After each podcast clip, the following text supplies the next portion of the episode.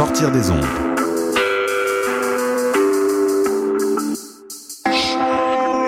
Podcast, musique, découverte. Sur choc.ca. Vous mangez votre steak rosé avec un bon rouge californien. Quand la vie vous coûte cher, vous riez jaune. Au travail, vous envoyez des vertes et des pommures. Vous rêvez d'un voyage aux îles turquoises et vous êtes un vrai cordon bleu. Ne vous contentez pas du noir et blanc quand vient le temps de vous informer. Exigez la couleur d'aujourd'hui, la vitalité du 24 heures. Des chroniqueurs branchés, des idées rafraîchissantes et toute l'information quotidienne chaque matin de la semaine. Le 24 heures, la couleur d'aujourd'hui. La 32e édition du Festival international du film sur l'art, le FIFA, présente du 20 au 30 mars prochain 270 films provenant de 34 pays. 11 salles montréalaises se regroupent pour vous offrir une incursion au cœur de la création artistique internationale. Nous vous invitons à la plus grande manifestation culturelle du genre au monde pour y découvrir des œuvres filmiques s'intéressant à des disciplines aussi variées que l'art contemporain, la musique, l'architecture, la danse, le cinéma et la littérature. Plus d'une vingtaine d'expositions, rencontres et autres événements spéciaux sont aussi au programme. Pour de plus amples informations, consultez le www.artfifa.com. Le 7 avril, c'est jour d'élection générale au Québec. Une nouveauté cette année, vous pourrez voter à l'Université du Québec à Montréal les 28 mars, 1er, 2 et 3 avril. Vous voterez pour un candidat de la circonscription de votre domicile. Pour plus d'informations et pour connaître l'emplacement du bureau de vote, surveillez les affiches ou consultez le www.électionquebec.qc.ca vote. Votre vote, c'est un pouvoir. Un message du directeur général des élections. Vous écoutez Choc pour sortir des ondes.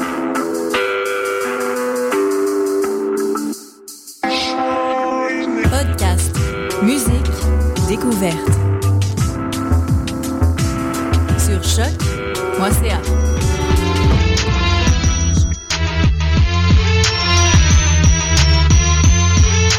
Soccer sans frontières, l'alternative foot. Bonsoir, bonsoir à tous. euh, bienvenue sur les ondes de Choc FM pour votre rendez-vous bi-hebdomadaire de football. Soccer sans frontières, moi-même à l'animation, comme tous les vendredis maintenant, c'est de coutume, Régina Joseph. Et avec moi aujourd'hui, petit studio, hein, malheureusement, petit studio, euh, mais Petit infidèle. studio deviendra grand. Voilà, qui est là, vous avez entendu sa voix. Antoine de Mon plancher qui craque. Bonjour Comment vas-tu? Ça va super et toi? Super bien. Euh, à l'animation, Maestro, le créateur, le fondateur, God. God. Sid, The Kid. Comment ça va, Sid? Ça va très très bien. Super, super. Antoine, on sait toujours qu'il est là parce qu'il dit toujours quelque chose avant qu'on Avant qu'on le présente, hein, t'as remarqué Dans le fond, ça sert à rien de le présenter, juste il va juste parler et on va savoir qu'il est là. Et notre correspondant préféré, From Paris with Love. Comment ça va, Julien? Yeah, yeah, thank you. Eh, grosse promotion pour toi, Reg. Hein. T'as vu, hein Wow. wow. Non, mais euh, Sofiane euh, a été non sélectionné une fois de plus. Euh, je sais pas ce qui se passe. je pense qu'on doit organiser un petit meeting avec le coach puisque ça va pas du tout là. Donc euh, grosse, grosse, grosse émission aujourd'hui. Donc euh, comme d'hab, euh, Ligue des Champions. euh, on va parler aussi d'arbitrage, un super, un super topo sur l'arbitrage. On va parler aussi du classico. Donc euh, bonne émission et tout, ça va être super sympa. Donc euh, on se prépare, on est chaud, on est échauffé. On est prêt pour euh, environ 53 minutes de foot. À tout de suite. Soccer sans frontières, l'alternative foot. Alors, donc ce- cette Ligue des Champions a pris fin cette semaine, du moins les huitièmes de finale. On- donc la logique a plus ou moins été respectée. Oui. Oui, hein, On est d'accord. on a une surprise avec Manchester quand même.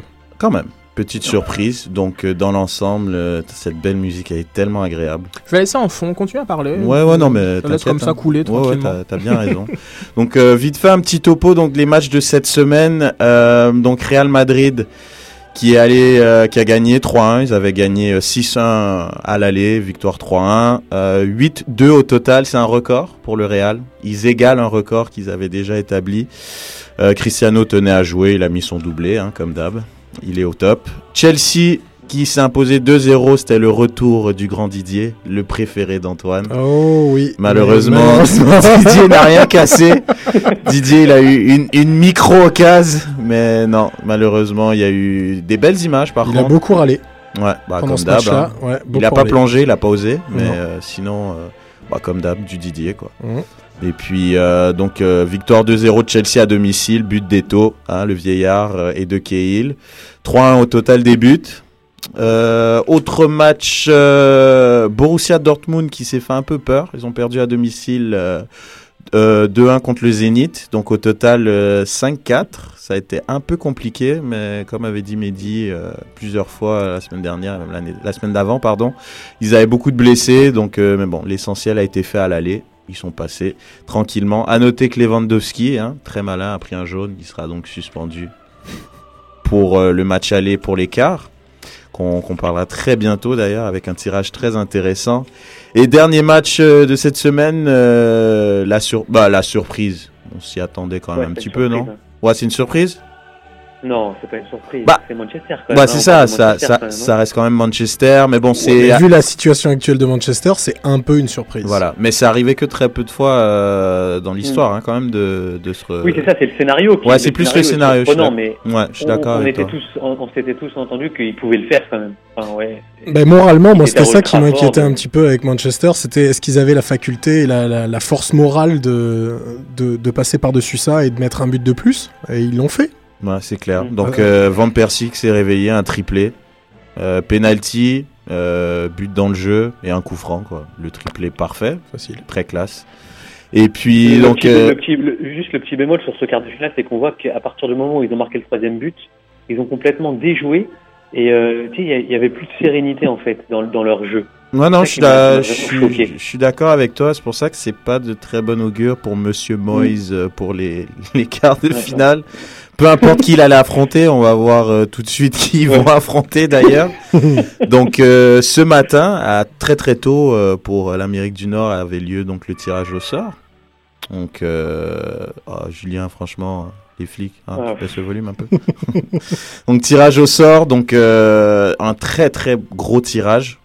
Je sais pas ce que vous en pensez. Moi, je, je trouve qu'il y a quand même des confrontations super Mais il y a que intéressantes. il y a que des grandes équipes en fait. Voilà, donc euh, juste je rappelle aux auditeurs, donc, il y a euh, quand même euh, que les premiers de chaque groupe qui sont passés. Donc c'est logiquement les huit meilleures équipes d'Europe qui sont présentes dans ces quarts de finale.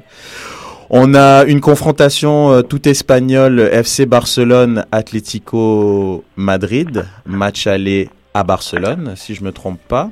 Euh, ouais, exactement, match aller à Barcelone.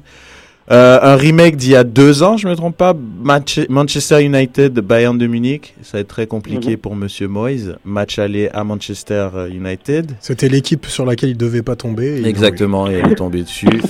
Euh, la revanche possible pour le Real Madrid qui s'est un petit peu fait surprendre l'année dernière par cette chatoyante équipe du Borussia l'année dernière.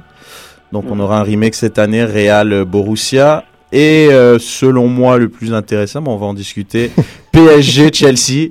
Donc un, un match très très attendu, un gros test enfin pour le PSG, le match aller qui aura lieu euh, donc au Parc des Princes, ce qui peut peut-être être un peu pénalisant selon moi pour le PSG. Et j'ai oublié de préciser, euh, le match aller aura lieu au Real Ma- à- Bernabeu. Donc on commence euh, PSG, Julien, qu'est-ce que t'en penses? Oui, bah écoute. Force en écoute, présence. euh, hon- honnêtement, est-ce que ce que je, voulais ajouter à ce que tu as dit, c'est que j'ai l'impression quand même que ces quarts de finale, on, on po- oppose un peu les favoris à tous les outsiders en fait de ce qu'on a pu. euh, Il n'y a pas eu de grosses affiches, hein, une espèce de Real Madrid, euh, Bayern de Munich ou quelque chose comme ça qu'on aurait pu euh, voir tôt dans le dans la compétition. heureusement en Là, c'est quand même des quarts de finale assez ouverts, même si je pense que euh, qu'il y a quand même deux deux équipes qui sont au-dessus. Mais bon, pour rester sur le PSG, je pense que c'est un, un tirage honnêtement. hein. Euh, en en plus, en, en France, l'écho qu'il y a eu, c'est qu'on était, c'est pas la meilleure équipe, mais c'est pas la moins bonne, donc c'est un quart de finale assez ouvert. Et je pense honnêtement que cette année, le PSG est, armé en fait pour ce genre de rendez-vous. Et, euh, en tout cas, moi, hein, je pense que le PSG a, toutes ses chances de, passer face à un Chelsea encore jeune, à mon avis, euh, euh, dans, les dans les joutes européennes. Je parle de, des, joueurs hein, qui, la composent. Le seul facteur ce sera pour moi Mourinho. Est-ce que, est-ce que ce sera voilà, c'est, ça qui va qui va décider du quart de finale. Est-ce qu'il sera muselé Zlatan Ibrahimovic? Est-ce qu'il va nous faire part de de petites, euh, de petits pics comme ça dans la presse euh, une semaine avant le match, etc., en disant que c'est PSG le grand favori, enfin, comme il sait faire, quoi. Moi, je pense que c'est ça le facteur. Euh, Un petit mot sur les quarts de finale euh, euh, avant que tu poursuives. Antoine, selon moi, c'est le plateau le plus relevé qu'on a depuis mais, des années Ah ouais. des années. J'ai regardé rapidement les quarts de l'an passé, il y a deux ans, il y a trois ans, euh, Mhm. avec je des Malaga, Dortmund, euh, des Real. Galatasaray. euh, Il y, il y avait aussi un, je sais pas, moi, un Marseille, Bayern de Munich, des Nicosie qui étaient là, etc. Euh. Sch- Schalke, Inter, euh, je veux dire, il y a Shakhtar Donetsk, Barcelone il y a trois ans. Bref, euh, j'ai vraiment l'impression que ce sont les quarts de finale les plus relevés, comme du moins, Ah sur, du moins sur papier depuis peut-être genre comme euh, l'époque où c'était simplement les champions qui, euh, qui y jouaient, genre comme euh, Exactement. avant, la, avant la- fameuse Champions League. Euh, peut-être petit bémol, genre comme il manque une équipe italienne, mais bon, genre c'est le reflet de, Ouais. de- du niveau italien en ce moment. Mais c'est le plus beau plateau euh, selon moi euh, qu'il a jamais eu. Et après, et en plus, ce qui est intéressant, c'est que les oppositions ont fait en sorte que, tu sais, on a évité un PSG Atlético Madrid, genre comme ce match de, de. C'est vrai.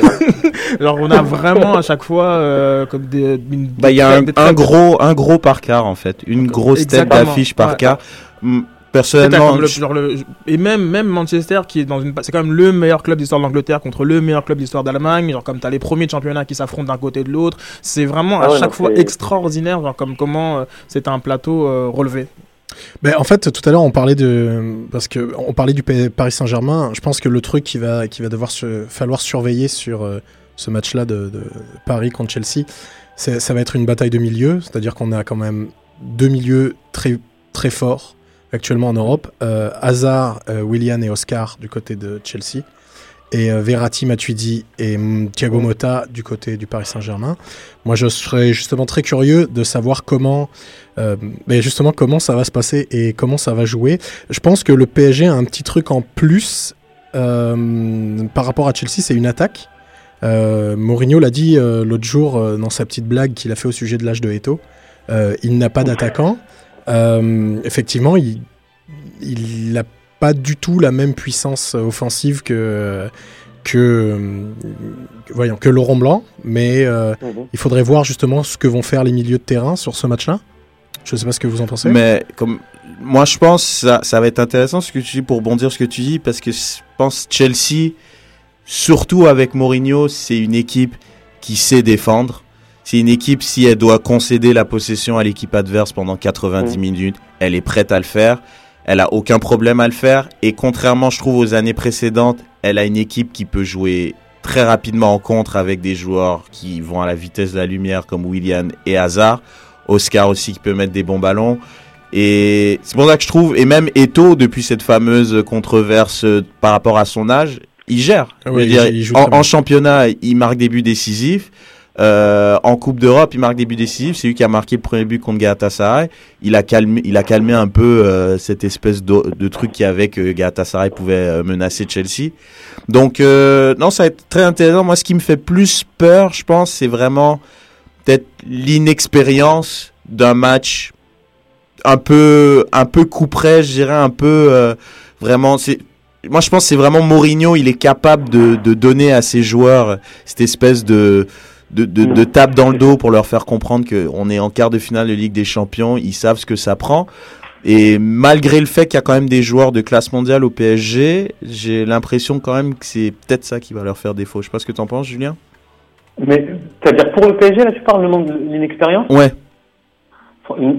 C'est là où je te, où je, suis un- où je te rejoins pas, c'est que j'ai l'impression cette année que euh, le- vraiment l'équipe du PSG a gagné en maturité. Et je pense que après les joueurs qui composent cette équipe-là, sur l'once titulaire, ils ont tous Ouais. goûté aux joueurs de la Ligue des Champions. Il y en a pour, il y en a pour il y en a qui l'ont gagné à, à une ou deux reprises, il me semble.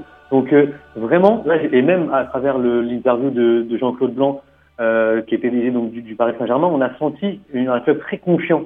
C'est-à-dire qu'ils avaient du respect pour Chelsea, mais ils allaient vraiment pour passer en demi-finale. Et euh, au contraire de l'année passée où le PSG était vraiment pas favori face au Barça et où la, la disqualification bah, était vécue comme quelque chose d'un peu normal, là cette année, j'ai l'impression que le que une, une élimination là, en quart de finale euh, serait prématurée pour le PSG. Et c'est là où je ne reviens pas, c'est que je pense que là vraiment, ils ont gagné en maturité et ils sont prêts à affronter ce, ce genre de, de match couperé, comme tu disais, à élimination directe. C'est incroyable, là, là, on est en train de parler de ça, du PSG. euh, ouais, bon, ils sont pas favoris, mais il y a- la dernière fois qu'ils ont rencontré Chelsea, c'était il y a 10 ans, lors de la saison 2004-2005. Ah, je l'ai vu le 11. euh, Ah, balance est- 2-3 qu'il est- joueurs, c'était. euh, Ils se sont fait- ils se sont- Charles-Edouard Corridon, je crois. Oui, Ouais, c'est ça. Il y avait des corridons, Je il me y souviens doublé- comme star. D'un comme, doublé de, de Drogba d'ailleurs dans ce match-là et, et vous vous rendez compte, enfin c'est c'est impressionnant les progrès réalisés finalement.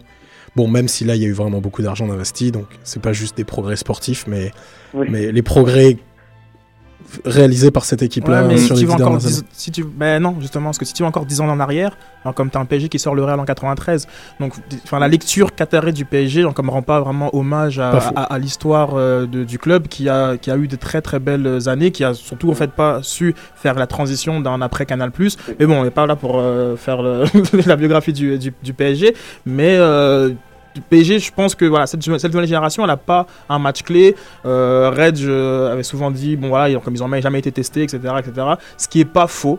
Euh, ils ont quand même répondu euh, lorsqu'il fallait répondre, mais c'était au niveau de la Ligue 1. Mais, mais euh, voilà, donc comme ce PSG-là, finalement, va attendre le mois d'avril pour avoir un, un- un adversaire euh, à, à sa hauteur et on va voir comment ça va réagir. Il sera peut-être le début d'une grande histoire, comme justement ce PSG Real en 93 qui a, qui a mené euh, comme Paris vers euh, d'autres très très grandes soirées de, de Ligue des Champions.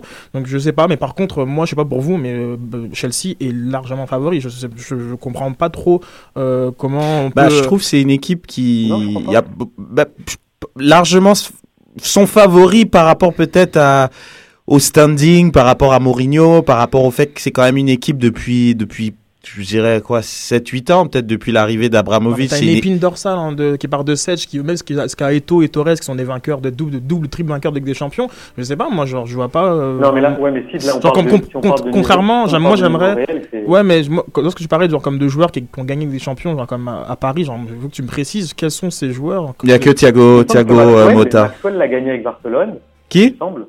Maxwell l'a gagné avec Barcelone, il me semble, n'est-ce pas Ouais, il y a Maxwell et Thiago Mota qui l'ont gagné. Voilà.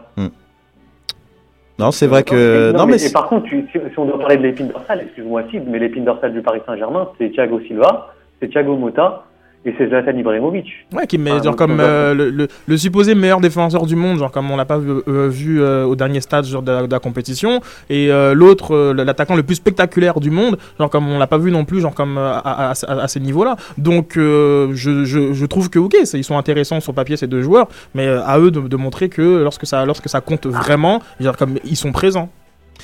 Ah, Oui. En, en tout à l'heure, on parlait, on parlait de, euh, Mourinho et de son aura, euh, de son aura sur ses équipes. Que c'est, enfin, c'est un, un coach qui est capable de, de, de transformer littéralement une équipe. Ben, je- moi, je trouve que dans le Paris Saint-Germain, il y en a un et c'est pas le coach, c'est Zlatan. Si Zlatan est là, je pense qu'il il apporte à cette équipe une confiance et euh, il dégage quelque chose qui bah, surtout que cette année il peut a une mission, vraiment- j'ai l'impression parce que comme, je pense qu'il Il a jamais ouais, il a jamais aussi bien joué je pense Ouais, dans ouais, sa il- carrière. Alors, il, faut espérer qu'il ne se blesse pas. Ben, justement, en parlant de blessure, il y a Thiago, euh, Thiago Silva qui est sorti sur blessure à la 30e aujourd'hui contre Lorient. Donc, euh, Ah. je sais pas à quel point c'est grave. C'est une blessure, je crois, à la tête, euh, au visage, je sais pas. Donc après, euh, Il peut-être va c'est faire, pas- euh, pas de retour, il va jouer avec un masque. Ouais, voilà. Voilà, Comme, Ramirez. Comme Ramirez. Donc, euh, petit, un petit tour de table, un petit pronostic euh, juste pour le, juste le match aller, peut-être. Qui, je rappelle, Ouais. euh, est au Parc des Princes. Je suis- Ouais, vas-y, Julien. Vas-y, Julien. Non, moi, je, je vois une victoire de Paris, euh, j'ai envie de dire 2-0. 2-0. Ok, parfait. Ouais. Antoine Euh, juste par chauvinisme, je vais donner une victoire de Paris. Euh, c'est honnêtement sur tous les quarts de finale qu'on a, je pense que les pronostics vont être chauds, mais euh, mais je vais donner une victoire de Paris au match aller. Parfait. Moi, je vais m'abstenir. Donc, euh, passons maintenant à un autre quart que je trouve euh, très intéressant aussi. Donc, un potentiel, selon moi, vainqueur avec le Real Madrid qui affronte euh, donc le Borussia Dortmund. Euh, un remake donc de l'année dernière. Euh, je pense. Ils étaient en euh, demi. En demi, exactement. C'était une représentation de football du, du Borussia à domicile, 4 à 1. Quadruplé de Lewandowski. Lewandowski, ouais. Et au retour, je crois qu'ils avaient mis la pédale douce un peu. Ils ont perdu 2-1. Je me souviens pas Je du pense match que c'était retour. 2-1. Donc, euh, Non, non, 2-0, 2-0, puisque si. euh, Ah ouais, si s'il marquait, un. il, il passait exactement. Et je me rappelle, il y avait eu un corner hyper chaud dans les dernières minutes. Enfin, bref. Exactement, ouais. Ouais, exact. Euh, donc ce, ce match-là, vous en pensez quoi Real Madrid dans une super forme, donc euh, je pense qu'ils jouent un des meilleurs footballs en ce moment. Ils ont Mhm. des robots en attaque, ils ont Benzema qui a jamais joué aussi bien.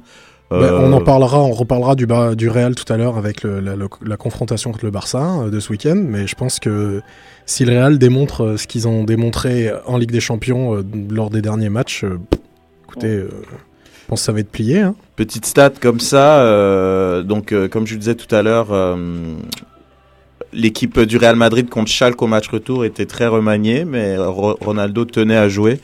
Et Il a fait Ancelotti, jouer la réserve. Voilà, quasiment Son toute banc, ouais. l'équipe réserve et, et ça Ancelotti a dit je peux pas le mettre sur le banc, c'est comme un diesel, il faut qu'il joue. Et il a mis ses deux buts et il est maintenant à 13 buts comme meilleur buteur. Le meilleur buteur lors d'une seule compétition était Messi et c'était avec 14 buts. Donc euh, je pense que Ronaldo est en mission. hein. Dès qu'il y a moyen de battre Messi, je pense qu'il Et- et- peut être surmotivé. Et réciproquement, c'est-à-dire Ouais, que l'autre ne relâche pas euh, la- non plus. Donc, euh, Donc, petit classement des buteurs rapidement. Donc, Cristiano Ronaldo qui a 13 buts avec euh, un seul penalty. Euh, Zlatan deuxième avec 10 buts qui voulait justement rajouter à son compteur but contre Leverkusen au match retour. D'où sa titularisation. Et Messi euh, troisième avec 8 buts. Mais il a été blessé beaucoup, euh, le petit Lio. On, va Donc, lui accorder, euh, on va lui accorder une le- saison. ouais, voilà. Donc, Julien, ouais, je t'écoute, vas-y. Dans ce match-là, c'est surtout le, si tu veux, la différence de niveau entre le Dortmund de l'année dernière et celui de cette année, je trouve. Alors oui, il y a des blessés, certes, mais euh, ils sont, ils sont beaucoup moins incisifs quand même. Ils, ils perdent des matchs, par exemple, en Bundesliga, qu'ils n'avaient pas euh, l'habitude de perdre les deux dernières années. Et je, je sais pas, je sens un Lewandowski qui est déjà, lui, euh, parti dans sa tête, puisqu'on sait qu'il a signé au, au Bayern. Et je sais pas, il y a comme que- un, un manque d'équilibre, en fait, dans cette équipe, qui me, qui me fait dire que ce quart de finale, il sera beaucoup plus déséquilibré qu'il me paraît, en fait. Vas-y. hein, le Antoine. Borussia, ils sont, ils sont deuxième, non Ils sont la- trois, deuxième là, ouais. À Parce 20, que 20 points derrière, 20 points derrière, À 25 euh, points du Bayern Munich. 25 À points. 25 points du Bayern Munich. C'est c'est quelque chose qui est rarement arrivé. Le Bayern, s'il gagne ce week-end et si Dortmund fait de contre-performance, ils peuvent être champions mi-mars.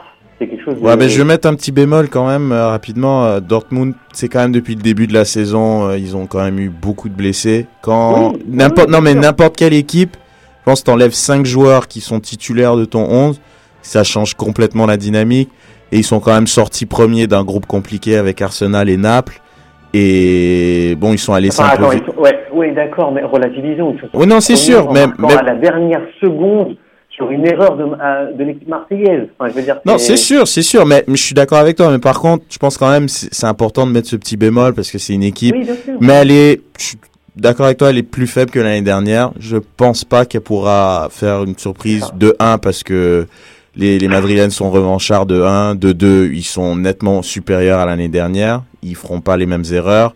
C'est une équipe qui est en mission. Euh, cette dixième. Ligue des Champions, je pense que c'est quelque chose qu'ils ont vraiment, vraiment En envie même temps, ils nous reviennent tous les ans avec leur dixième des Coupes de Ligue des Champions. Donc, euh, Tout à fait d'accord avec toi. D'ailleurs, euh, et il la voulait vraiment l'année où la finale était euh, était à Madrid, mais c'était euh, le Bayern contre l'Inter. Mais je pense là, ils ont vraiment l'équipe, le coach pour aller vraiment loin. Ils sont encore sur tous les tableaux. Donc, euh, je pense le Real. euh, le seul truc qui pourrait peut-être sauver le Borussia, c'est que le match retour est chez eux et Ouais. qu'ils auront Lewandowski. euh, je croyais que t'allais parler du public. J'allais dire, ah, il faut arrêter avec l'histoire du public. Ah non, non, non, j'allais pas te parler du public. Donc, petit euh, pronostic euh, match aller? Bah non, mon match à la victoire du Real, hein, comme je l'ai dit assez facilement, je pense, par deux buts d'écart encore. Deux buts d'écart. Ok, parfait. Euh, victoire du Real avec un show de la BBC. BBC, c'est ce qu'on aime, c'est ce qu'on aime. On va rester euh, pseudo en Espagne avec un- une confrontation euh, hispano-espagnole. C'est comme ça qu'on dit. Hispano-espagnol, ouais. Ouais, voilà, super, merci. Je pour à l'écrivain, hein, parce que c'est lui qui sait. hein. Donc euh, Barcelone, Atlético Madrid, deux équipes qui sont encore euh, chaudement dans leur lutte pour voir qui va gagner la Liga. Ça risque d'être très intéressant. Un, un Barça qui revient quand même, euh, qui redevient un Barça normal, quoi. Les gens, dès, qu'ils- dès que les gens doutent un peu, euh, Et c'est marrant parce que justement, j'allais dire que moi je doute, mais on va en reparler tout à l'heure Ouais. euh, en parlant du Real. mais dès qu'on doute euh, un peu euh, du Barça, ben je sais pas. Je trouve, euh. Voilà, mais Messi, voilà, Messi, euh, Messi que je trouvais se gardait peut-être une petite réserve pour la Coupe du Monde, pour les matchs de Ligue des Champions et pour potentiellement le Classico. Je pense qu'il est prêt. C'est par contre, est-ce que l'Atlético peut créer la surprise? Il y a eu un match euh, déjà cette saison entre une confrontation, ça a été un match nul 0-0. Donc euh, je pense qu'il n'y avait pas Messi, par exemple. euh, dans, Deux, deux confrontations. Oui, ils se sont rencontrés au, au- à la Coupe d'Espagne. Ah, moi je parlais en championnat. Ah, Ah, ok, pardon. En championnat, En ouais. championnat, ouais, exact. Ça a été un Ça a été un 0-0. 0-0. Par contre, en Coupe d'Espagne, ça a été Non, non, 1-1. c'est- c'était Real Madrid Atlético. C'était Non. Real Madrid Atlético. Non, tu te trompes. Si, si. C'était la demi-finale Real Madrid Atlético et le Real les a écrasés. je crois que c'est ça. Sérieux? Ouais, je crois. ouais. Non, non, mais je vous parle de Super Coupe au début de la saison là. Le gagnant de la, de la Copa del Rey Ah contre le gagnant. Ah, ouais, ok, mais ça c'est un match ok. pré-saison. Bah, écoutez, c'est ça, ça, ça, ça. En général, c'est ce qui commence la saison, c'est c'est ça quoi. Et puis il y a eu deux Bien rattrapé, confrontations. Maestro. Bien rattrapé, Maestro. Voilà. Donc il y a eu un 1-1 à Donc, deux matchs Calderon. nuls. Voilà. Trois Ouais. matchs nuls au total. Trois matchs nuls. Ouais. Voilà. Bon, eh ben voilà. Mais Donc euh, euh, moi j'attends, de voir. Vas-y, Julien. Ouais, et surtout l'Atlético Madrid, hein, on le sait, hein, Diego Simon c'est un travail de fond depuis deux ans, et c'est une équipe ultra, ultra agressive. Et à mon avis, c'est dans ce secteur-là qu'ils peuvent un peu gêner les, Barcelonais parce que on sait qu'ils aiment bien euh, euh, bah, le ballon un peu, faire des, des petits passes-courts comme ça. Et c'est une équipe qui va au charbon comme j'ai rarement vu. Euh, j'ai vu le, dernier match là en, en Coupe du Roi. Ouais. Donc Atlético Real Madrid, mais c'était une boucherie. Le Ouais, non, ça c'était assez Et, sauvage, euh, ouais, effectivement. Ah ouais, et, et je pense que voilà, cet engagement-là bah, peut rééquilibrer un peu les débats et faire en sorte comment à domicile euh, l'Atlético Madrid bah, donne vraiment du fil à retordre et puisse même sur un, un exploit d'un Diego Costa ou d'un David Villa peut-être arracher la victoire hein, sur un but d'écart comme ça. Mais euh, voilà, je pense que c'est vraiment ils, ils vont leur donner un, un duel un duel physique ultra ultra prononcé, je pense. Et avec euh, la présence de l'Atlético qui est devant donc le, le Barça en Mm. championnat avec un point de plus, est-ce qu'on considérait que c'est une surprise si l'Atlético arrive à sortir le Barça? Ah oui, Absolument. Ah oui, quand même. Vas-y bah oui. euh, Antoine, vas-y. Euh, de par l'expérience du FC Barcelone, du par de son nombre de titres euh, de champion dans son histoire, de, de par les joueurs, l'effectif du Ouais. FC Barcelone, ce serait effectivement une très très grosse surprise. Euh, le Barça est toujours là depuis 10 ans, hein, donc euh, pas 10 ans, depuis 7 je pense, depuis 7 ans. Donc Non, mais pour aller dans le sens d'Antoine, euh, comme on s'entend que la l'Atlético réalise une saison exceptionnelle, genre comme selon leurs propres standards, et alors que Barça est dans une normalité, et peut-être même si on creuse un petit peu, et peut-être même accuse même d'un retard euh, dans le nombre de points accumulés, généralement par rapport à ce qu'ils ont fait les, les 400 dernières années. C'est fou l'excellence. hein. Donc, euh, donc non, genre comme pour moi c'est clair que Barça est favori. Euh, je pense que pour eux c'est vraiment un très mauvais tirage justement. Une- Ouais. Une, équipe qui les connaît très bien, euh, une équipe qui euh, n'a pas de complexe justement euh, grâce à cette saison. Parce que imaginons dans un contexte, je sais pas moi, 2009-2010 où le Barça a déjà de 15 points d'avance. Je pense que psychologiquement c'est c'est autre chose. Là on a un Atletico qui a toutes les raisons d'y croire et euh, ça peut être un tirage piège. Euh, maintenant voilà, Barça est capable d'éclater toutes les équipes, donc ça c'est- évident. Mais euh, Et c'est l'équipe préférée euh, au passage de Messi. C'est en, en- en termes de nombre de buts, oui. En termes de buts, c'est l'Atlético contre qui. Messi a marqué le plus de buts. Donc, Messi qui a battu un record, je pense qu'il est le meilleur buteur de l'histoire de de, l'histoire du Barça. de- du Barça. Il a battu Monsieur Alcantara. Exactement. Donc euh, petit prono, messieurs, match aller euh, au Nou Camp, donc un petit peu hmm, match avec la avec cet aspect physique euh, inculqué par Diego Simeone. Donc match nul, ok. Euh, 1-1, Non, 2-2. victoire- Euh, 2-2. Ah ouais. ah ouais. Ok. Euh, Julien? Non, victoire- restons sérieux, victoire du Barça, je pense, euh, tranquillement. Tranquillement. Bon, mais c'est toujours tranquille avec Julien, c'est ce que j'aime. Il y a pas de surprise, il mais y a je- pas de folie. Non, Non, mais t'as raison. hein. Honnêtement, mais non, parce que honnêtement, enfin, c'est- des quarts de finale qui opposent vraiment pour moi des favoris à des outsiders. Et je pense que les outsiders, entre guillemets, même si c'est le plateau le plus relevé, comme tu l'as dit, j'ai l'impression qu'ils sont quand même un ton en dessous des équipes dites favorites. Et euh, je vois, je vois- honnêtement, je vois mal euh, le Real, le Bayern, le Barça parce que PSG on va mettre de côté, mais ces trois équipes flancher en quart de finale face à ses adversaires, c'est tout. En fait. C'est ça le Mhm. truc qui me fait dire que ça va être plus tranquille que prévu en fait. Bah, celui qui justement peut pas passer, pas paraître le plus déséquilibré euh, par rapport aux formes actuelles. Donc le dernier quart, c'est Bayern Ah ouais. de Munich contre Manchester United. Je pense c'est vraiment c'est mais c'est c'est fou de dire ça parce qu'on parle quand même de deux géants et Manchester c'est un Ouais. géant, mais c'est mais c'est extrêmement déséquilibré. genre, Il y a je plein de trolls qui ont fleuri sur les réseaux sociaux euh, suite à ça, Ah genre plein d'images détournées. euh, Il y a une image très marrante, j'aime bien. C'est, il y avait des petites images à côté d'écart et à côté de celui de de Bayern Manchester, il y avait le Seed Brothers. Donc je sais pas s'ils faisaient référence à que ça allait être un film de boule cette confrontation tellement ils allaient dominer euh, Bayern de Munich. Mais bon, donc bon, on a déjà fait le topo du Bayern. Hein, et ils sont plus de 25 en, en championnat, donc c'est déjà plié. Champion en titre. Euh, est-ce que ça en fait, ma question, ce que je veux savoir, votre avis, c'est est-ce que on va assister à une correction comme ils ont fait à Barcelone l'année dernière, ou Manchester est capable de rivaliser quand même un minimum dû à l'orgueil, dû à l'expérience, etc. Julien? Non, honnête- honnêtement, je pense qu'on va avoir la même raclée que, l'année dernière contre Barcelone, pour la bonne et simple raison qu'on l'a encore vu. C'est-à-dire que Guardiola a euh, non pas une seule tactique, mais il en a 10 et il peut les changer. euh, il peut les changer, il peut, il peut en faire 10 dans le même match. C'est incroyable la, la ressource qu'il a avec cette équipe. C'est une équipe qui joue ensemble depuis quoi 3-4 ans maintenant.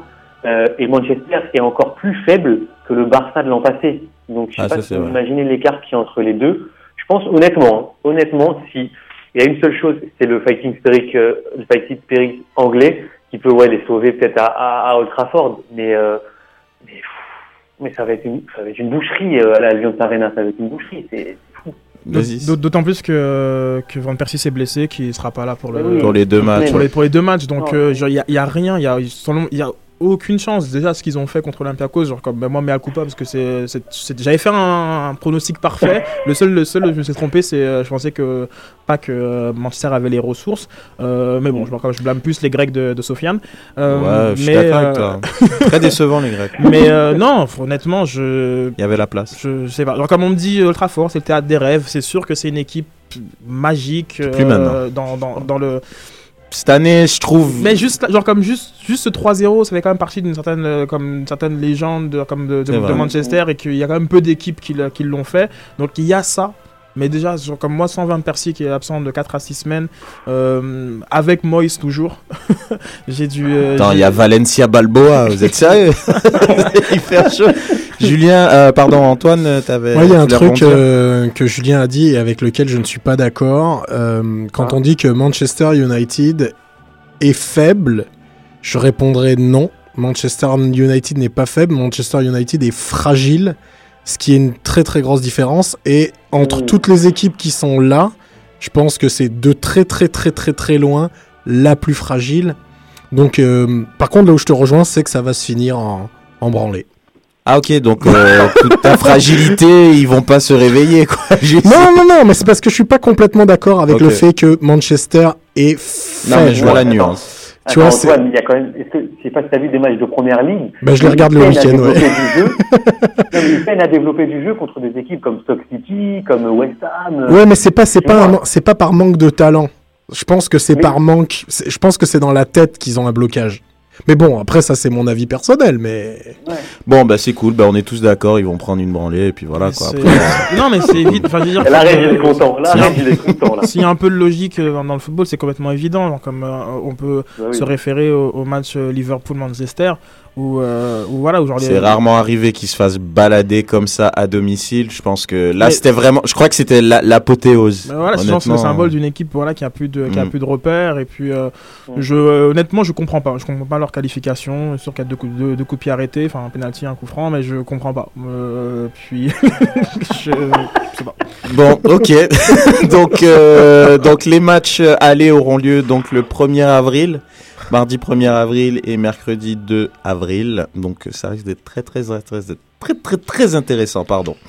Euh, donc petite euh, petite parenthèse pour l'Europa League, hein, la, la Coupe d'Europe que tout le monde s'en fout. Je, je voulais juste quand même. mais il y a quand même des sacrées affiches. Oui, voilà, dans je voulais juste un, euh, un petit peu en parler parce qu'on est quand même à Soccer sans frontières. On n'a Mais on pas s'en fout pas justement de la, Ah la Ligue Europa. Je suis, con- je suis content que tu dis ça.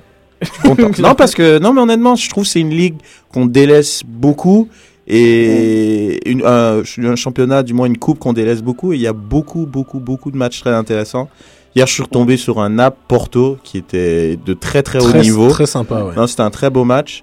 Donc, euh, je vous dis donc le tirage. euh, le FC Bâle, euh, le club suisse qui est donc tombé contre Valence. Lyon, le seul représentant français en Ouais, C3, euh, malheureusement tombe contre contre le prétendant au titre qui jouera la finale, Finale à, à domicile. domicile. Donc, je pense qu'ils sont en mission. Je, pense qu'on peut même dire, euh, on peut même dire euh, le, le gagnant. hein. Ouais, non, je pense, parce que là, comme, euh, comme avait dit euh, Sofiane, qui est vrai, les, les clubs italiens ont pas vraiment un historique de, puisqu'ils sont vraiment très impliqués en, en Champions League. Mm. C'est vrai que là, euh, bon, il y avait un Juventus euh, Fiorentina qui était très intéressant, Naples, mais là, y a, la Juve sont vraiment en mission, surtout comment ils sont sortis en Champions League. Donc, je pense que le minimum serait de gagner. euh. Et on a le AZ Alkmaar, club néerlandais, qui tombe contre Benfica, un habitué, hein, vraiment des. Eux, ils sont, ils sont toujours là. Et Porto, même chose, contre Séville. Donc on peut déjà dire qu'on a une finale Porto-Juventus. Non, mais c'est ou fou. il y a- quelque il y a chose tout- non, mais c'est hallucinant comment il y a, il y a tout le temps les mêmes, quoi. J'ai, c'est, Ouais, ouais. et Benfica, ils étaient en finale l'année dernière. Porto, ils ils l'ont gagné, je crois, il y a 4 ans. Séville, ils l'ont gagné deux fois de suite. Euh, Valence l'a gagné Valence contre gagné en Marseille 2004. en 2004.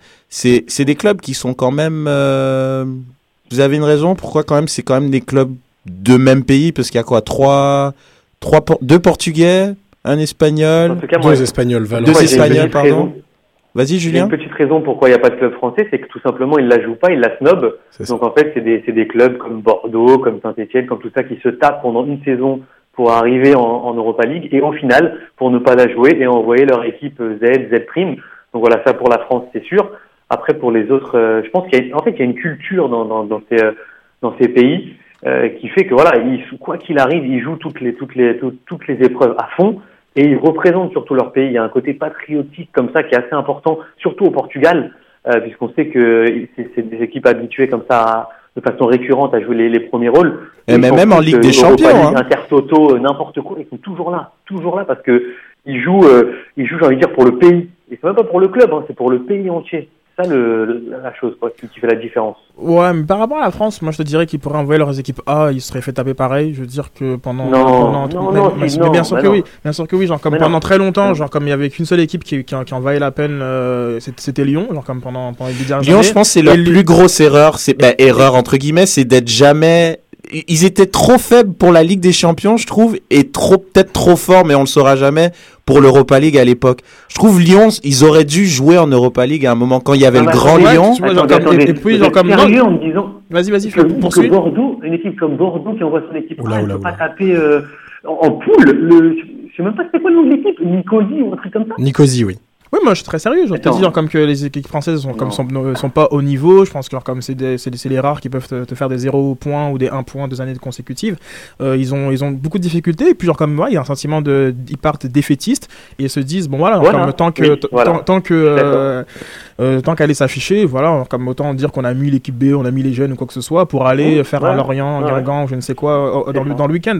Donc euh, non, moi je pense que je pense que les pourquoi la, raison elle, elle est quand même assez simple c'est que quand même euh, les équipes euh, portugaises ben, il y en a très peu qui sont qui vont avec des champions donc comme c'est très très bonnes équipes qui se retrouvent justement à jouer cette compétition. Et puis après voilà je pense qu'il y a une historique euh, comme de Valence et Séville etc qui eux aussi bah, se retrouvent très rapidement voilà, en, Ligue en Ligue Europa et ils sont, sont ils sont les meilleurs de du reste on va dire Donc à suivre. Donc euh, très moi je pense que c'est à suivre. Autant que la Ligue des Champions, il y a des très très belles confrontations. Donc jeudi 3 Tout à avril. Et comme la Ligue des Champions aussi, ça va être euh, le match retour va être la semaine suivante. Donc il n'y a pas de pause.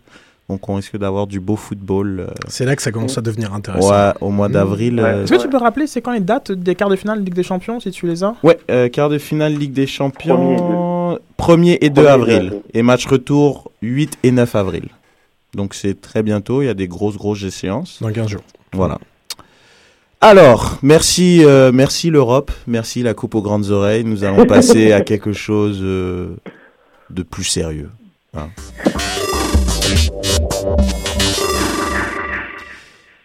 L'arbitrage, le l'homme en noir, la police, celui qui qui est là, qui fait les mauvaises décisions, les bonnes décisions.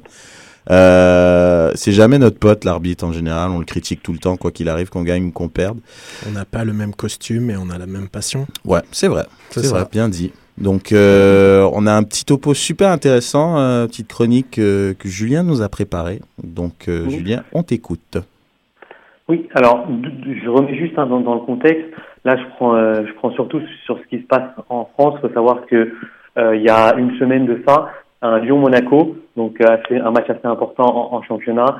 Euh, 3-2 score final et les trois buts de Monaco euh, ont été marqués sur hors-jeu. Alors, ce sont non pas des hors-jeux on peut dire la limite, ce sont des hors-jeux flagrants où euh, arbitral est complètement. Non, mais c'est-à-dire que voilà, c'est- passé devant les arbitres assistants, donc euh, bon, la, la, la bonne chose, c'est que l'arbitre central est venu euh, devant les médias s'excuser et dire Chose que, très rare, hein, d'ailleurs. hein. voilà, que son équipe avait, avait, bah, avait déraillé et avait, avait failli, en tout cas, à sa tâche. Euh, sauf que, voilà, ces, ces derniers mois, ça revient de façon récurrente. Donc, on a eu ces trois hors-jeux. Euh, plus globalement, on a eu en Europe également le but fantôme de Stéphane Kissling, hein, qui, euh, qui, avec le Bayern Leverkusen, marque un but alors que personne n'a vu, hormis le trio arbitral. Euh, donc voilà, je remets juste un petit. Donc ça c'est le petit, le petit contexte actuel. Le contexte historique, c'est que faut savoir qu'en France, l'arbitrage c'était euh, dans les années 80 vraiment quelque chose de reconnu. Il y avait une école d'arbitre euh, d'arbitrage français où euh, des, des arbitres étrangers venaient même assister à des euh, à des séances comme ça. Euh, on a eu des, des très grands arbitres euh, français, notamment euh, Michel Vautreau dans les années 80, euh, qui a été en 1988 et en 1989 sacré meilleur arbitre du monde. Ah ouais. C'est quand même quelque chose d'assez, ah oui, c'est quand même quelque chose d'assez, euh, d'a- d'assez conséquent. On a eu juste après lui un Joël Quignou, euh, toujours euh, capable de faire des matchs en Coupe du Monde. Euh, c'est Joël Quignou, c'est la personne, l'arbitre qui a qui a, gravé l'histoire parce qu'en fait c'est le seul arbitre qui a expulsé un joueur au bout de 56 secondes euh, lors d'une finale Uruguay, euh, Uruguay-Écosse et boum, euh, un match, un tacle en arrière, les deux pieds décollés, expulsion. Donc il y avait comme ça une patte française et qui s'est, on va dire, vraiment dégradée euh, d'année en année pour arriver aujourd'hui à faire le constat que les arbitres français seraient mauvais ou en tout cas les, les moins bons d'Europe voire du monde puisque aucun n'assistera à, la Coupe du Monde de 2014 et c'est un fait rare puisque ça fait depuis 1976 qu'on a toujours au moins un arbitre français en Coupe du Monde. Donc voilà, aujourd'hui en 2014, zéro arbitre français. Euh, et pour couronner le tout, en Ligue des Champions, ça devient aussi fragile puisque le seul représentant français qui était Monsieur Stéphane Lannoy cette année a encore fait parler de lui lors d'un Manchester City-Barça en huitième de finale Oh là euh, de. Ligue des Champions, Mr. avec des pénaltys oubliés, avec des cartons rouges distribués à la va-vite. Donc euh, voilà. La seule question que je me pose, et c'est les deux questions que je vous pose surtout à vous, c'est est-ce que c'est vraiment une question de niveau? Ça c'est ma première question. Et la deuxième qui revient de façon récurrente, est-ce qu'on peut au jour d'aujourd'hui, encore une fois, se passer euh, de la vidéo pour aider un tant soit peu l'arbitre, ou alors on se dit non, l'arbitre c'est le facteur humain, ça fait partie du jeu, et ben on laisse et ça fait partie du sport. Antoine, Bah, je déjà, euh, je t'entends parler de la vidéo. Je pense que c'est la question existentielle du football actuellement. Tout le monde, tout le monde euh, débat sur ce sujet-là. Est-ce que la vidéo doit être utilisée? Euh, Tu auras autant d'avis qu'il y a de monde sur la planète. Euh, je pense que moi, mon avis personnel, c'est que oui. Maintenant, pour en venir aux, aux arbitres français, euh, ils ont des consignes qui sont très, très, très euh, restrictives de la part de la Fédération française de football et de la, la Ligue nationale. Je- Qui, qui, qui, euh, qui dirige les arbitres? C'est la, Ligue Non, non, professionnelle une, ou c'est la ah, non, non, il y a une institution. Non, non, il y a une institution qui, qui dirige les, les arbitres. Ok. Et c'est la DNA qui est, qui est aujourd'hui, il me semble, présidée par Monsieur Bata euh, et qui donne donc en fait à chaque fois en début de saison, par exemple, euh, qui donne les directives. Donc il y a deux ans, on avait eu premier tirage de maillot dans la surface, c'est penalty. Et on a vu une cacophonie de penalty, c'est-à-dire qu'un Mario Yepes au PSG, par exemple, Ah ouais, avait concédé six penalties en une semaine euh, pour des tirages de maillot, alors que voilà, on s'apercevait que sur les corners fins. C'est, en fait, c'est la cacophonie. C'est pour ça que je demande est-ce que c'est réellement le niveau, puisqu'on a bien vu qu'il y avait quand même des, des grosses erreurs également dans les championnats européens, comme en Allemagne avec le but de Kissling, ou en Italie avec les, les arbitres euh, truqués, hein, les matchs truqués. Alors, est-ce que c'est vraiment le niveau ou Ben, moi, je te dirais que c'est c'est un peu le niveau euh, des arbitres, euh, les directives qui sont données, parce que quand je prends, par exemple, les, les matchs, euh, les gros matchs dans le championnat français comparativement à des gros matchs que ça soit en Allemagne ou en Italie ou en Angleterre, il y a une manière différente d'arbitrer parce qu'ils savent que c'est un gros match. Et ce que je trouve dommage, c'est qu'en France, par exemple, ben Monaco-Paris, qui est la grosse affiche, qui va mettre ton championnat de l'avant, ben il est arbitré comme un Guingamp-Lorient. Et c'est ça que je trouve dommage. Donc il va être haché, il va, il, va avoir trop de fautes, donc il va pas laisser jouer, il va tout le temps siffler, il va mettre un rouge, ça va fausser le match. Et moi je trouve ça un peu dommage. Et ça, ça se reproduit en Ligue des Champions. Et, et même ils en avaient beaucoup parlé, euh, ben, Leonardo qui était jadis le directeur euh, sportif du PSG, c'est ils mettaient pas de l'avant le championnat parce que ça les pénalisait, parce que la manière que les arbitres européens euh, font leur boulot dans les coupes d'Europe et comment les Français font en, en France, c'est complètement différent. Et je trouve ça dommage parce que ça ça altère un peu Ouais, la qualité des, des grosses affiches qu'on pourrait avoir euh, en France, quoi. Ben, je rebondis sur ce que tu viens de dire. Et il y a donc Bruno Derrien, ancien arbitre français assez reconnu, qui a également officié donc en Ligue des Champions, qui a lancé une petite phrase comme ça, un pavé dans la mare qui a fait polémique et qui a dit il faudrait que des arbitres étrangers euh, reconnus hein, viennent arbitrer les matchs euh, à la place des, des arbitres français. Euh, alors, dans l'idée, c'est pas l'idée, enfin, c'est pas le cette, cette cette parole hein, que je veux euh, vous poser, mais l'idée d'échanger comme ça des arbitres pour qu'ils aillent un peu voir d'autres cultures, etc. Est-ce que ça peut euh, amener euh, ben, l'arbitre, en tout cas, à évoluer? Donc, je trouvais ça pas mal et je voulais vous soumettre l'idée. Bah, je pense que c'est pas. euh, Si tu voulais rebondir Non? Oui, Ah, pardon, euh, sur, euh, sur le niveau de l'arbitrage, je suis pas vraiment d'accord que, qu'il est, euh, que le niveau aurait diminué. Je pense qu'il y a quand même une, une médiatisation de plus en plus grande euh, Mhm. des, des fautes d'a- d'a- d'arbitres. Je pense que les arbitres font des Tout fautes comme les joueurs euh, ratent des face-à-face et autres. Genre, comme je pense qu'il y, y a un facteur euh, humain qui, oui, peut être compensé dans certains cas avec, avec de la vidéo. Mais je pense qu'aujourd'hui, une erreur d'arbitrage euh, a beaucoup plus de, d'impact médiatique Bah oui. que, que, ça, que ça en avait avant. Euh, donc je suis pas certain qu'il y en ait plus, euh, mais je, je sais qu'on qu'o- que on ou ils en font plus lorsqu'il lorsqu'il y en a.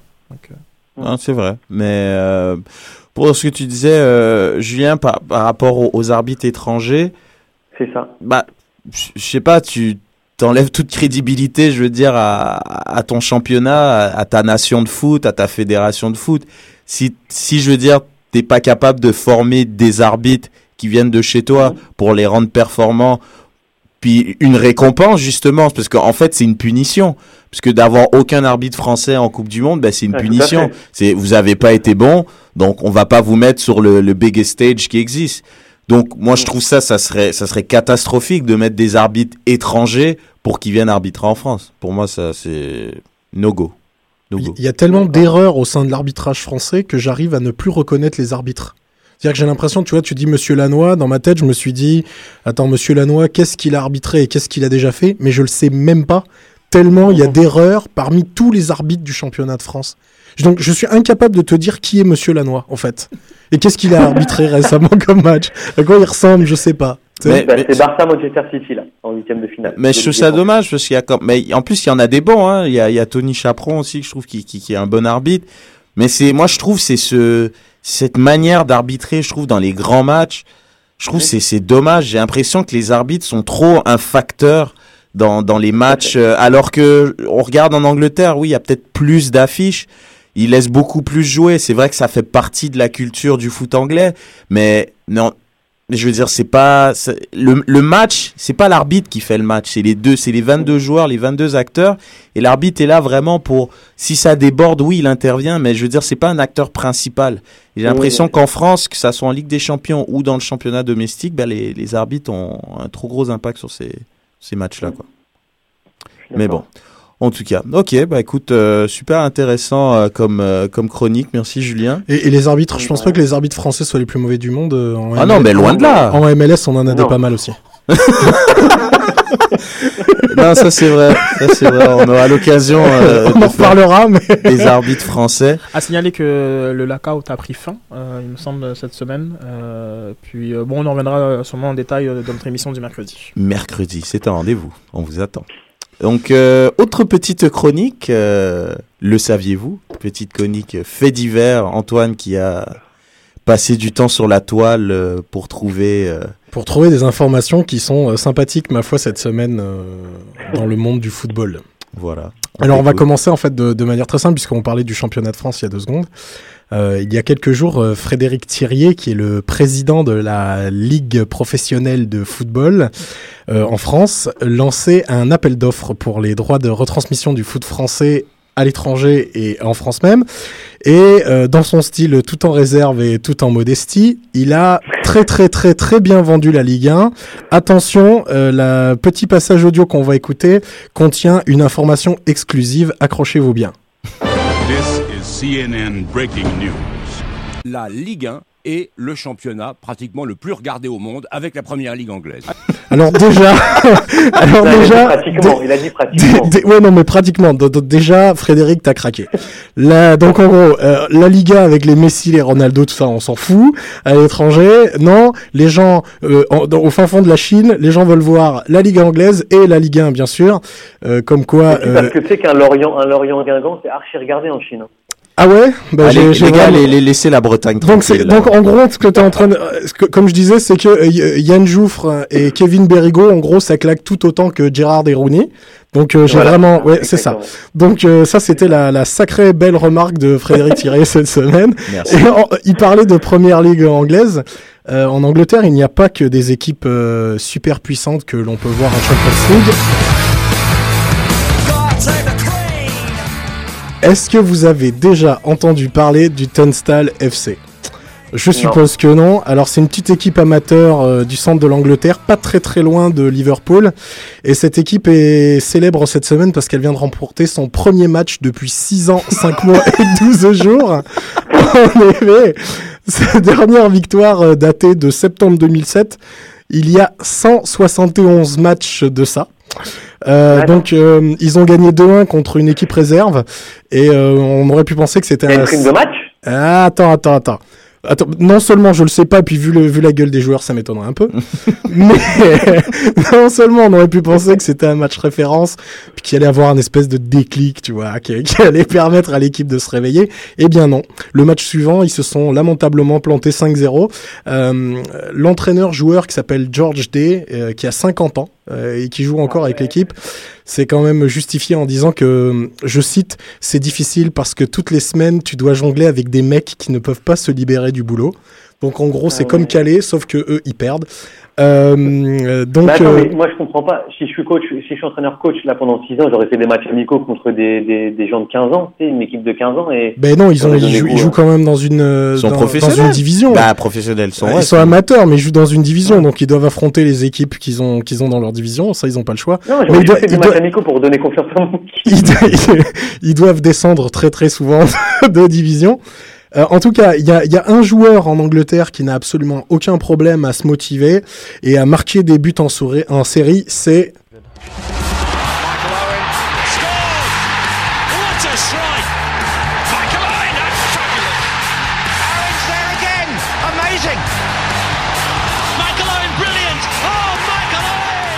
Et non, ce n'est pas Michael Owen, c'est Ben Truman. C'est un jeune joueur de 7 ans de l'Académie de Liverpool qui, et vous allez comprendre pourquoi Michael Owen, vient de faire tomber le record que détenait Michael Owen. En effet, euh, Michael Owen avait réussi à marquer 97 buts en une saison chez les jeunes et euh, le jeune Ben Truman, lui, a réussi à marquer 123 buts en 18 matchs. Euh, ça fait euh, ça fait une moyenne de 6,8 buts par euh, par match, ce qui est quand même euh, vraiment La pas mal. J'en connais un qui arrive à faire aussi bien, c'est Reg euh, en ce moment, qui doit mettre au moins 6 buts par match. Euh, son, son fait d'armes, son fait d'armes cette saison, euh, donc euh, au petit Ben, c'est d'avoir marqué 19 buts. Euh, dans une victoire de 28-0 euh, de son équipe. Euh, Il y a déjà Ah ouais, des grands 28-0 clubs. quand même. Ouais, ouais, ouais, ouais. Il y a déjà des grands clubs comme Everton et Manchester City qui, qui le suivent. Donc, euh, il faudrait voir comment ça va se passer. Et aussi cette semaine, en parlant d'Angleterre, on a retrouvé Eric Cantona. Et oui, si vous ne vous rappelez pas de, de qui est Eric Cantona, c'était euh, probablement, selon les supporters mancuniens, un des plus grands joueurs, si ce n'est le plus grand joueur de l'histoire de, de, de Manchester United. Euh, Cantona a été arrêté cette, euh, cette semaine euh, parce qu'il il a été pris en train de frapper un paparazzo. Euh, mais il, était aussi parce qu'en fait, il était là pour présenter son film Les Rebelles du foot qui est passé euh, récemment à, au Pitch Fest Exact. ici à Montréal. Euh, donc, euh, par le passé, Cantona nous avait euh, habitués à, de la, à de la, à des leçons de philosophie. The seagulls follow the trawler. It's because they think sardines will be thrown into the sea. Donc euh, ça, c'était une déclaration qu'il avait fait euh, il y a quelques années alors qu'il avait été surpris en train de frapper euh, façon ninja un, un supporter dans, dans les gradins d'un stade. Euh, donc, euh, mais euh, ce qui est bien avec euh, avec Eric Cantona, c'est que On joue parce que parce qu'on est parce qu'on est euh, on est des joueurs quoi. On est des flambeurs. On joue pour l'adrénaline. Voilà, c'est c'est on gagne, on vit, on perd, on meurt. Quoi. donc en gros, euh, Cantona, il est un petit peu comme Julio Iglesias, il ne change il ne change vraiment pas. On le connaissait euh, poète et philosophe euh, avec ses mouettes et ses sardines, Euh, mais donc maintenant euh, qu'il a arrêté le foot, euh, il nous sort d'autres d'autres euh, d'autres leçons de philosophie. Là, la question était euh, qu'est-ce que qu'est-ce que le qu'est-ce qu'être footballeur aujourd'hui? Et donc il nous a il nous a raconté en gros, il nous explique que si on gagne, on vit et que si on perd, on meurt. Donc euh, ça c'est une sacrée info, merci Canto. Euh, Il y a un autre fou hein, dans la planète football en ce moment, c'est Stromae, euh, le chanteur belge. Euh, il a proposé euh, réussi. il a proposé bonjour Euh, bonjour Stromae. Il a proposé une de ses chansons comme euh, hymne officiel de l'équipe belge à la Coupe du Monde et euh, il a présenté une vidéo sur internet cette semaine pour justement se justifier. J'ai réussi à trouver le lieu où se cachaient les diables. J'ai revêtu mon plus beau costume. Je pourrais enfin leur présenter mon morceau comme hymne et puis même aller plus loin, qu'il soit dans le clip. Je pense qu'ils ont une carte à jouer dans dans l'acting. Marc, Thibaut, Romélou, Vincent, etc., etc. La Coupe du Monde est à nous. Donc il est très sûr de lui, la Coupe du Monde s'en va pour la Belgique et si la Belgique gagne la Coupe du Monde au Brésil, alors ce sera vraiment la fête pour les Diables Rouges. La fête, Oh, la ouais. fête. Je vais te trouver ça, euh, le petit son fête des Diables Rouges. C'est la- c'est l'hymne c'est l'hymne qui a été choisi par euh, la Belgique. Ouais. La fête.